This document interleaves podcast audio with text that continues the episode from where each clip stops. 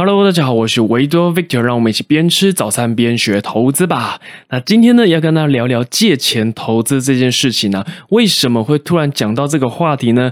其实呢，熟悉我的朋友都知道，我是非常非常不鼓励借钱投资的，因为这是一个风险很高的事情。你借钱投资赢钱，哎，好像没什么事情嘛。但是输钱呢，你有想过输钱吗？你是负债又负债哦，更何况啊，借钱都会有利息要还呐。你输了钱很。难保证你还得起利息，那更不用说是本金了。但是呢，前一阵子啊，有朋友问我说：“哎，可是那些有钱人都会借钱投资，哎，我们为什么不去学习那些有钱人的做法呢？而且借钱的钱呢，不是你的钱呐，我们可以运用别人的钱来创造更多的财富，我只需要还利息就好喽，这样不是很好吗？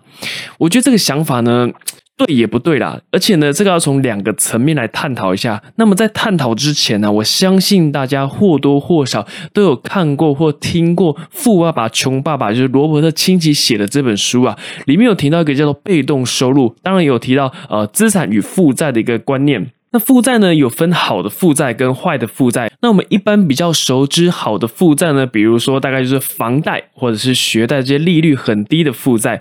那比较不好的负债、坏的负债，可能就是信用卡的贷款啊、循环利息啊，甚至你跑去跟地下钱庄借钱啊，这些负债利率哦，通常都是非常非常高的，而且还有可能会随着时间去复利成长哦。诶，所以你有发现到吗？复利要用对地方啊，用在负债上面也是非常非常的可怕的哦。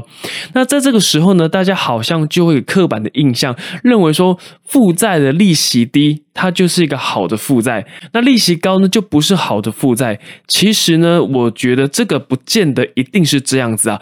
我知道呢，在市面上网络上有很多教你借利息很低的钱，然后投资收益很高的商品。借此赚取利差，就是所谓的利息差。哎，这个听起来很棒，对吗？因为啊，你用的是别人的钱赚钱，那我赚到的钱呢，再拿一点点来去付利息，剩下的钱就是我净赚的钱哦。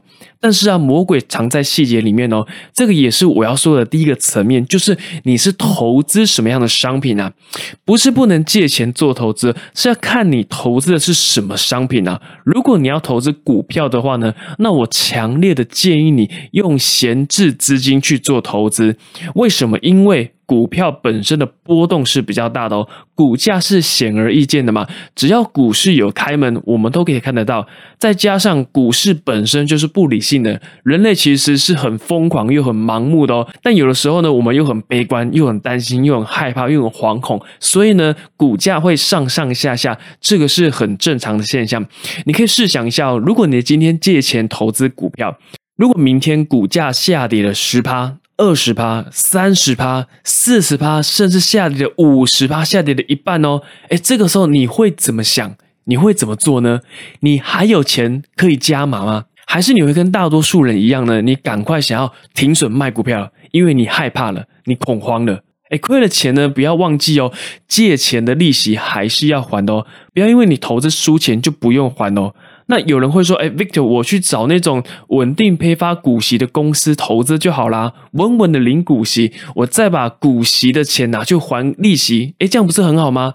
哎，对，乍听之下都是很美好的，但是呢，这个是你假设的美好状况，现实的股市啊，不一定会按照你的剧本走啊。你有想过，第一个，如果公司停发股息，那怎么办？哎，你不要以为这个不会发生哦。像二零二零年的时候，是不是疫情爆发导致了股灾，全球经济受到了很严重的影响？那当时呢，就有很多公司啊要宣布。股息暂停发放，比如说我们大家最熟悉的迪士尼就是其中一家公司哦。那这个时候呢，如果你是借钱投资，那你没有领到股息，那你要怎么去还这个利息钱呢？你要怎么去还钱呢？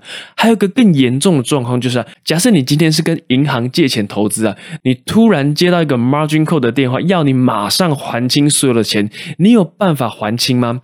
哎，你不要觉得这个状况是不会发生的哦，只是你没有遇到而已。这个状况是有可能。能发生，只是几率可能会很低而已，所以你千万不要去赌，说我永远不会遇到这个状况啊。那再来，你要思考的是，你用股息拿来还利息，而不是选择用股息拿去再投资。诶，你没有再投资，这样子就不会有复利的效果。我觉得这个才是最可惜的地方啊。为什么？因为时间过去了，它不会重来。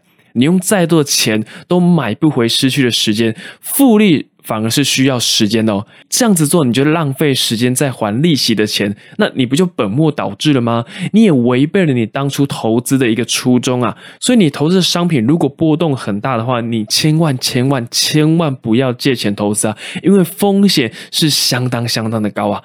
那反之啊，相反的，如果你今天投资是房地产的话呢，那就会比较适合借钱投资喽，因为房地产呢，相较于股票或者是其他金融商品，波动是比。较低的，你需要付的房贷利息也会相对来讲比较低一点。但是呢，你还是要量力而为，你千万不要为了买房子啊，每个月被这个房贷压得喘不过气来。你还是要自己去计算一下，如果你为了买房，每一个月还的那个房贷呢，然后你生活就过得很困苦的话，哎，其实这样的风险也是很高的哦。好，那再来第二个层面要讲的就是呢，有钱人借钱投资呢，是因为他们有一个系统。那我这边讲的系统叫做现金流的一个系统，那你可以把它想象是一个被动收入的一个系统哦。有钱人会借钱投资啊，通常是因为他们已经打造一个源源不绝现金流的系统了。那他们有可能是透过投资各种的金融商品，然后包含投资房地产啊，或者是啊创业成功了之后呢，透过企业组织以及内部的员工在帮他们工作。通常来讲呢，创业跟投资都有做，所以他们是有资格，而且。也懂得如何去有效的运用这些杠杆，为自己带来更多的财富。可是呢，我们一般人，甚至是你刚开始要投资的人，几乎你才是要起步去建立这套系统嘛。所以我才不建议一开始你就去借钱做投资。而且呢，你也不要看到或听到有钱人在做什么事情，你就一定要盲目的跟进啊。凡事呢，你不要只看表面，你要去了解事情的全貌，而不是全盘的接受啊。那等到你呢变得有钱了之后呢，建立好一个被动收入的系统之后，你要去借钱做什么事情呢？这个我是没有什么意见的，但是记得切记切记，你的风险要一定要管控好，这个才是最最重要的事情啊。所以呢，总结今天我要讲的重点就是呢，借钱投。投资呢，第一个你要看你投资是什么商品。如果是股票或者是波动比较大的金融商品呢，这个我就强烈的不建议喽。那买房子我觉得是可以，但是你要计算好自己的还贷款的能力，千万不要被房贷压垮你的生活。第二个呢，就是有钱人会借钱投资，因为他们已经建立一个良好的现金流系统了。所以看事情千万不要只看冰山一角，等到你成为真正的有钱人之后，你再去借钱投资，其实也是不迟的哦。